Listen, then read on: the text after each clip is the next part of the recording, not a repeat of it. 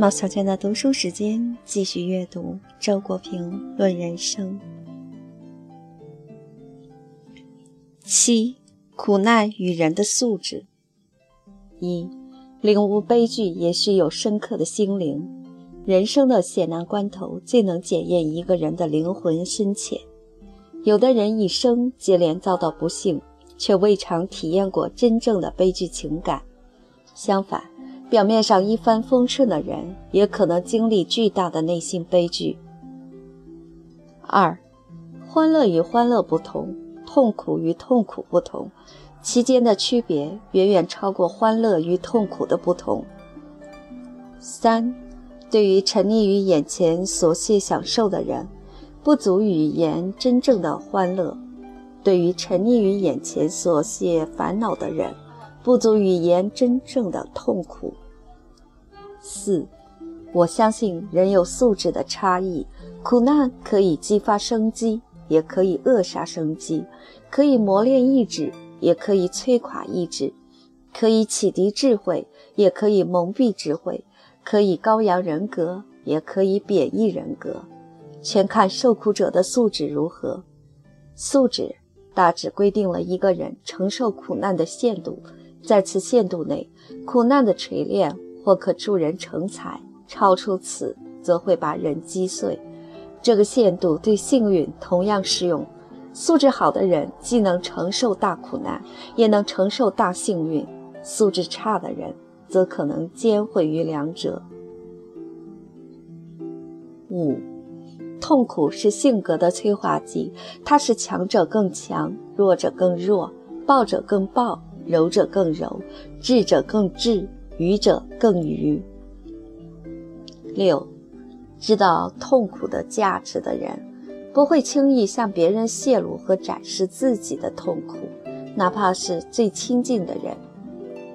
七，喜欢谈论痛苦的，往往是不识愁滋味的少年，而饱尝人间苦难的老年贝多芬却唱起了欢乐颂。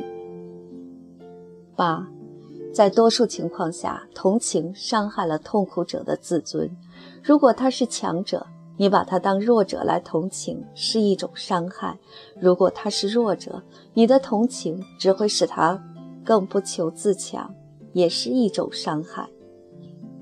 九，佛的智慧把爱当作痛苦的根源而加以弃绝，扼杀生命的意志。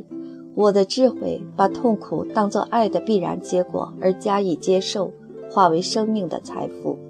任何智慧都不能使我免于痛苦，我只愿有一种智慧足以使我不毁于痛苦。十，一种西方的哲学教导我们趋乐避苦，一种东方的宗教教导我们摆脱苦与乐的轮回。可是。真正热爱人生的人，把痛苦和快乐一起接受下来。十一，对于一个视人生感受为最宝贵财富的人来说，欢乐和痛苦都是收入，他的账本上没有支出。这种人尽管敏感，却有很强的生命力，因为在他眼里，现实生活中的祸福得失已经降为次要的东西。命运的打击因心灵的收获而得到了补偿。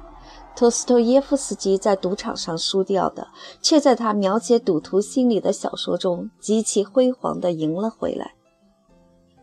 十二，快感和痛感是肉体感觉，快乐和痛苦是心理现象，而幸福和苦难则仅仅属于灵魂。幸福是灵魂的叹息和歌唱，苦难是灵魂的呻吟和抗议。在两者中，凸显的是对生命意义的或正或负的强烈体验。